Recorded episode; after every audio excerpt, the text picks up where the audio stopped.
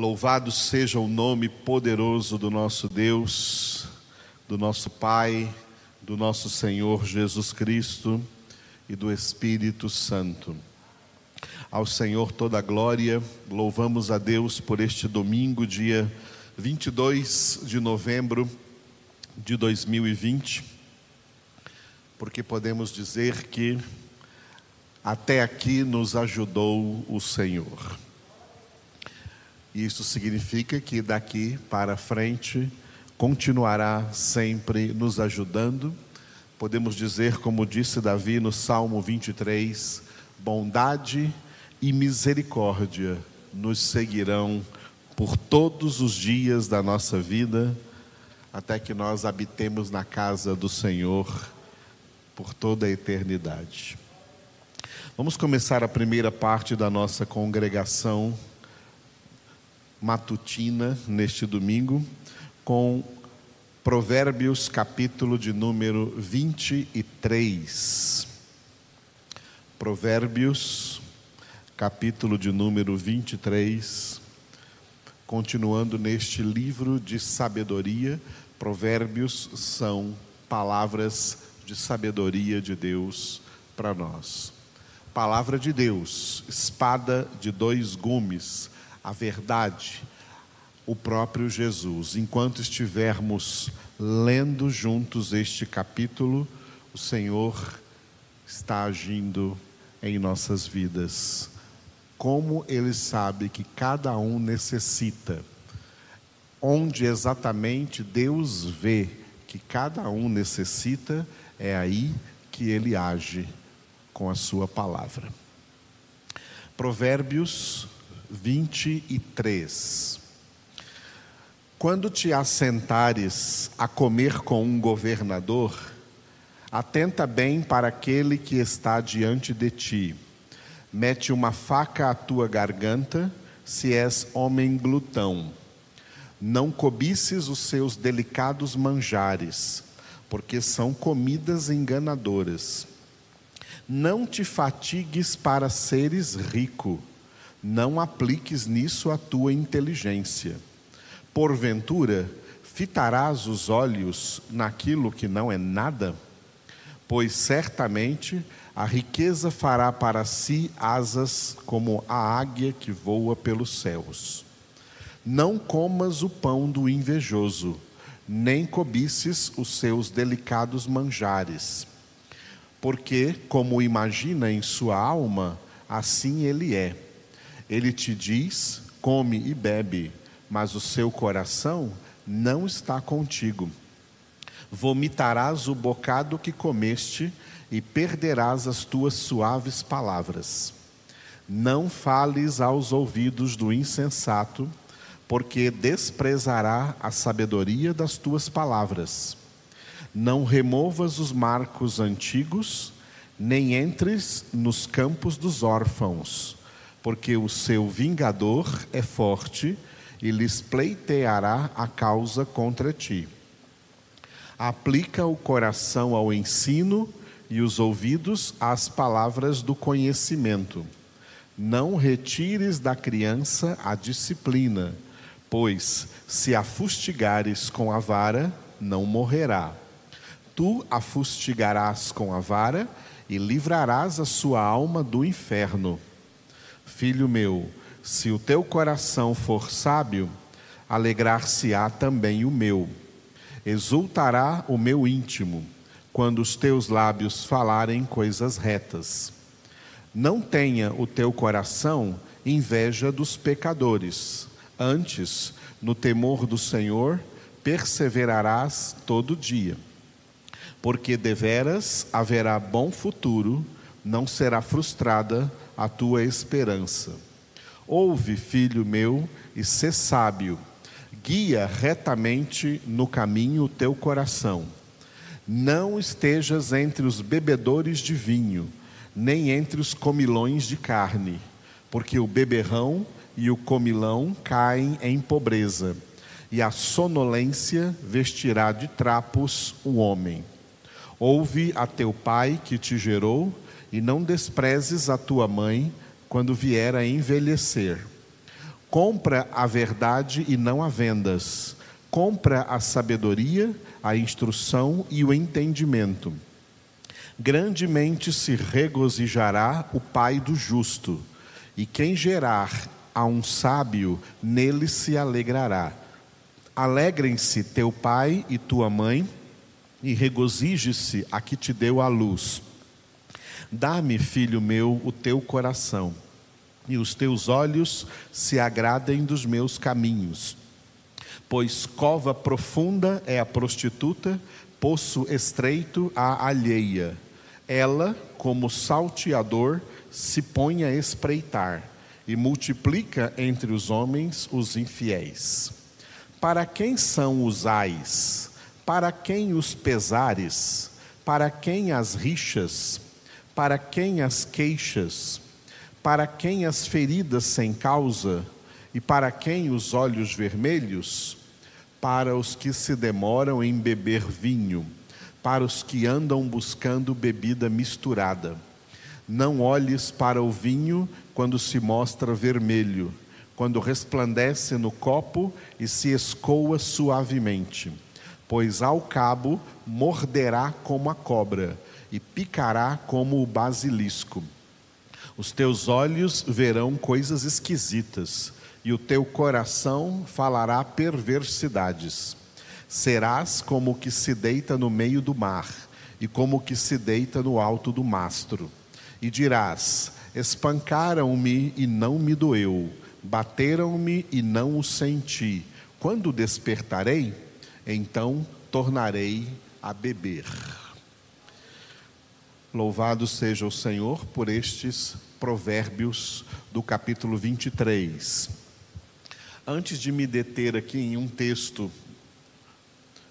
muito especial, eu gostaria de apenas indicar que do versículo 29 até o final, versículo 35, é uma palavra da Escritura muito clara contra toda espécie de alcoolismo. Lembrando que bebedices é uma das obras da carne citadas pelo apóstolo Paulo em Gálatas capítulo 5. Obras da carne que depois das quais o apóstolo Paulo declarou que não herdarão o reino dos céus os que tais coisas praticam. Quem pratica bebedice, quem é usuário de bebida alcoólica, não pertence ao reino de Deus. Alcoolismo é uma bandeira que nós cristãos genuínos não defendemos de forma alguma, sabendo que alcoolismo é um destruidor de vidas, de casamentos, de famílias e de seres humanos em geral. E é notório como o alcoolismo é uma das artimanhas de Satanás, por meio das quais ele domina a humanidade, manipula, engana e conduz essa humanidade toda para a condenação. Quem é de Deus não faz uso de bebidas alcoólicas. Beba água, em nome de Jesus. Muito bem, agora eu quero chamar a atenção para os versículos 10 e 11. Versículo 10 e versículo 11: Não removas os marcos antigos falamos disso ontem, nem entres nos campos dos órfãos, agora o 11, porque o seu vingador é forte e lhes pleiteará a causa contra ti. Eu só li esses dois versículos para que você observe aí na Bíblia como no versículo 11 a palavra vingador está com letra maiúscula. Por que a palavra vingador está com letra maiúscula? porque está falando de Deus.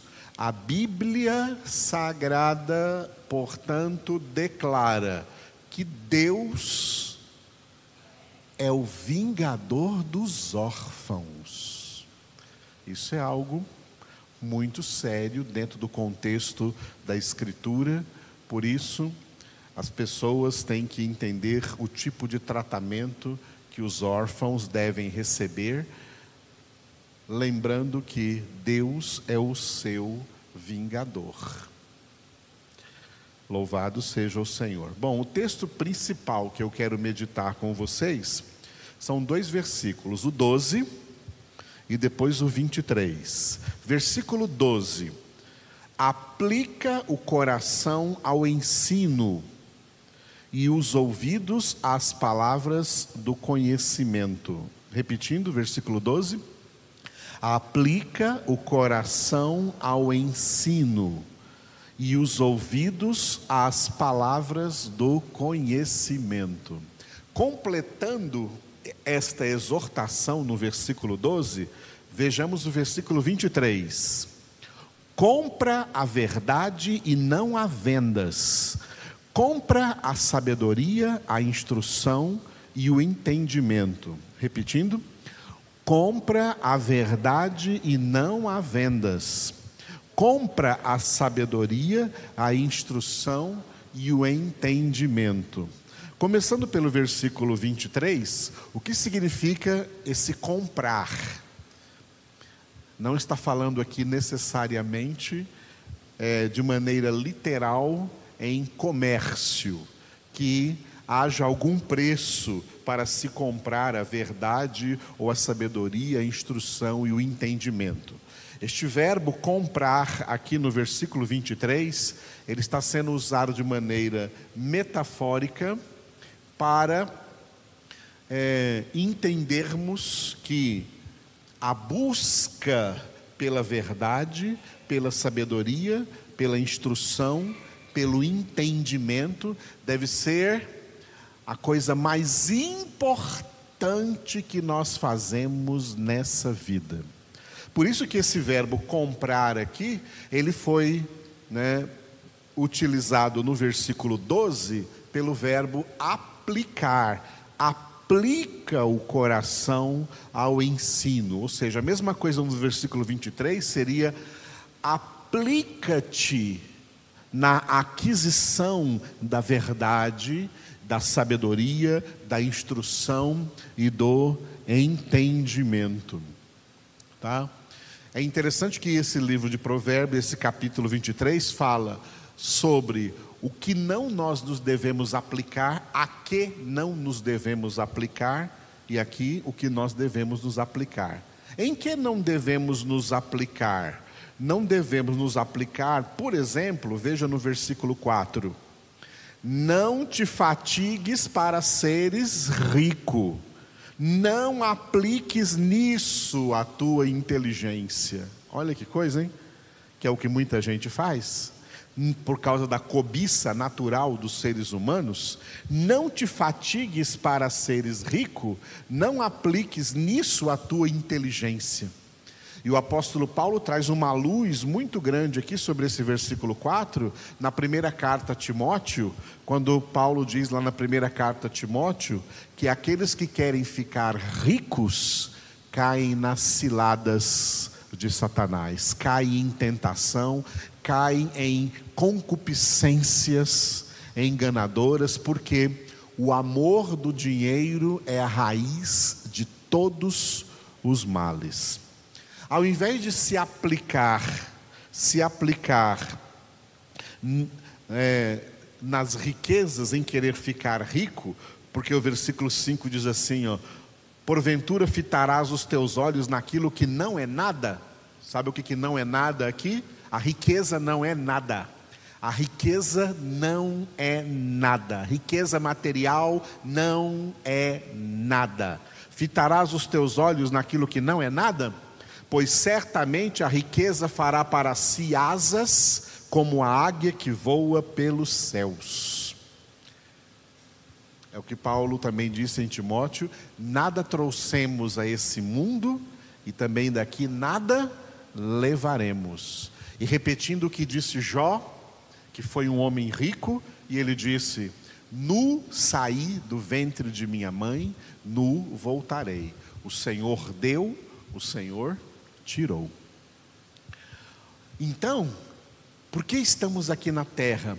Para, versículo 12, aplicar o nosso coração ao ensino. E que ensino? O ensino da palavra de Deus. Aplicar os nossos ouvidos às palavras do conhecimento que fluem aqui da Escritura Sagrada, da palavra de Deus. E essas palavras do conhecimento são o que? Versículo 23: a verdade. Aplica-te a conhecer a verdade, a verdade que é o próprio Jesus. João 14,6 ele declarou: Eu sou o caminho e a verdade e a vida, e ninguém vem ao Pai senão por mim. Quando Jesus diz que Ele é a verdade, Ele está dizendo que Ele é a palavra de Deus. Ele mesmo definiu a palavra de Deus como sendo a verdade, em João 17, 17, quando orou por nós, dizendo: Pai, santifica-os na verdade. A tua palavra é a verdade. Quando o versículo 23 dá uma ordem, compra, desculpe, compra a verdade e não a vendas, está falando assim, ó, aplica-te a essa verdade, apega a tua alma a essa verdade, apega a tua alma à palavra de Deus e não largue dela nunca. Mantenha a tua vida apegada à palavra de Deus. Se há alguma coisa na qual nós, aqui na terra, precisamos e devemos nos apegar com todas as nossas forças, mais do que até mesmo a qualquer ente querido, não devemos ser apegados assim a entes queridos, porque eles também não ficarão conosco para a eternidade. Devemos nos apegar à verdade, nos apegar à palavra de Deus. Apegue-se à palavra de Deus. Apegue-se à palavra de Deus. Tá? E as pessoas do mundo, quando vê alguém apegado à palavra de Deus, diz que são fanáticos. Não, nós não somos fanáticos, porque fanáticos é pouco para nós. Fanáticos vem de fãs. Nós não somos apenas fãs da palavra de Deus. A palavra de Deus é a nossa vida, é a nossa respiração, é a nossa água, é a nossa comida, é o nosso ar, é o nosso alimento, é a nossa vida, porque a palavra de Deus é Jesus. Apegar-se à verdade, apegar-se à palavra de Deus, é apegar-se a Jesus porque só Ele é a rocha da nossa salvação. Só Ele é a nossa, como diz na carta aos Hebreus, uma palavra bonita sobre Jesus, Ele é a nossa âncora, que nos dá firmeza e não nos deixa naufragar em meio aos, às tempestades dessa vida. É em Jesus que nós nos apegamos. Isso significa essa palavra aqui, inicial do versículo 23. E é fácil de decorar, né? Ó, Provérbios 23, 23. Provérbios 23, 23. Compra a verdade e não a vendas, ou seja, apega-te à verdade e não largue dela nunca, não te afastes dela nunca. Essa é a verdade que liberta, que Jesus disse em João 8,32: E conhecereis a verdade, e a verdade vos libertará. E o que, que contém toda essa verdade? Essa verdade contém o, rest, o restante que está escrito aí no versículo 23. A palavra de Deus, que é a verdade, é a palavra da sabedoria é a palavra da instrução mediante a qual o pai instrui os seus filhos. É a palavra que traz entendimento aos filhos de Deus, e é isso que Deus quer nos dar: entendimento pleno da Sua verdade. Filhos de Deus têm a obrigação de entender muito bem a palavra de Deus.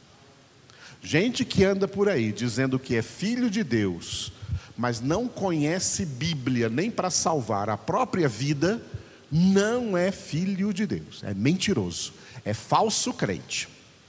Verdadeiros crentes aplicam a sua vida, investem o seu tempo de vida, disciplinam a sua vida, centralizando-se na Escritura, na palavra de Deus. Foi assim que Martinho Lutero começou, sendo usado como instrumento de Deus para o avivamento que levou o nome de Reforma Protestante. Sola Escritura. A palavra de Deus é tudo o que nós precisamos. Aleluia. Te louvamos, ó Deus, por este dia de domingo, no qual agora pela manhã nós começamos a ser alimentados, fortalecidos por essa palavra do Senhor, palavra de santidade, palavra de amor, palavra de poder e palavra que acima de tudo é a palavra da verdade. Palavra que é a verdade absoluta, palavra que não é verdade relativa, não é relativa a tempos, a épocas, a costumes, a culturas, a pessoas, é palavra absoluta, direcionada a toda a humanidade, de todas as épocas, de todos os tempos, palavra imutável, palavra perfeita, palavra de santidade, palavra que nos santifica, palavra que nos limpa, que nos lava, que nos perdoa, palavra que opera em nossas vidas, palavra que cura até o nosso corpo, palavra que cura enfermidades físicas, como servo do centurião, ao qual o qual se dirigiu a Jesus dizendo: manda com uma palavra e o meu servo será curado. E ele foi curado naquele momento com uma palavra, Jesus, uma palavra que saiu da tua boca. Uma palavra é suficiente para curar o corpo, para curar a alma, para curar o interior, para curar o exterior. A palavra do Senhor é poderosa. A tua palavra, Senhor, é de fato o teu evangelho, que é, Senhor, o teu poder para a salvação de todo aquele que crê. Nós queremos, Senhor, esta verdade. Queremos estar apegados a essa palavra, apegados a essa verdade. Jesus, nós queremos estar apegados a ti, Senhor porque de ti nós dependemos, assim como o corpo depende da cabeça e tem que estar apegado à cabeça, nós dependemos de ti, Senhor, porque somos tua igreja, teu corpo, corpo que tem uma única cabeça, uma única mente, o Senhor, a tua palavra, a tua verdade, que nos liberta e nos cura e nos salva. Te adoramos, ó Pai, pela tua verdade. Te adoramos, Jesus, porque tu és a verdade.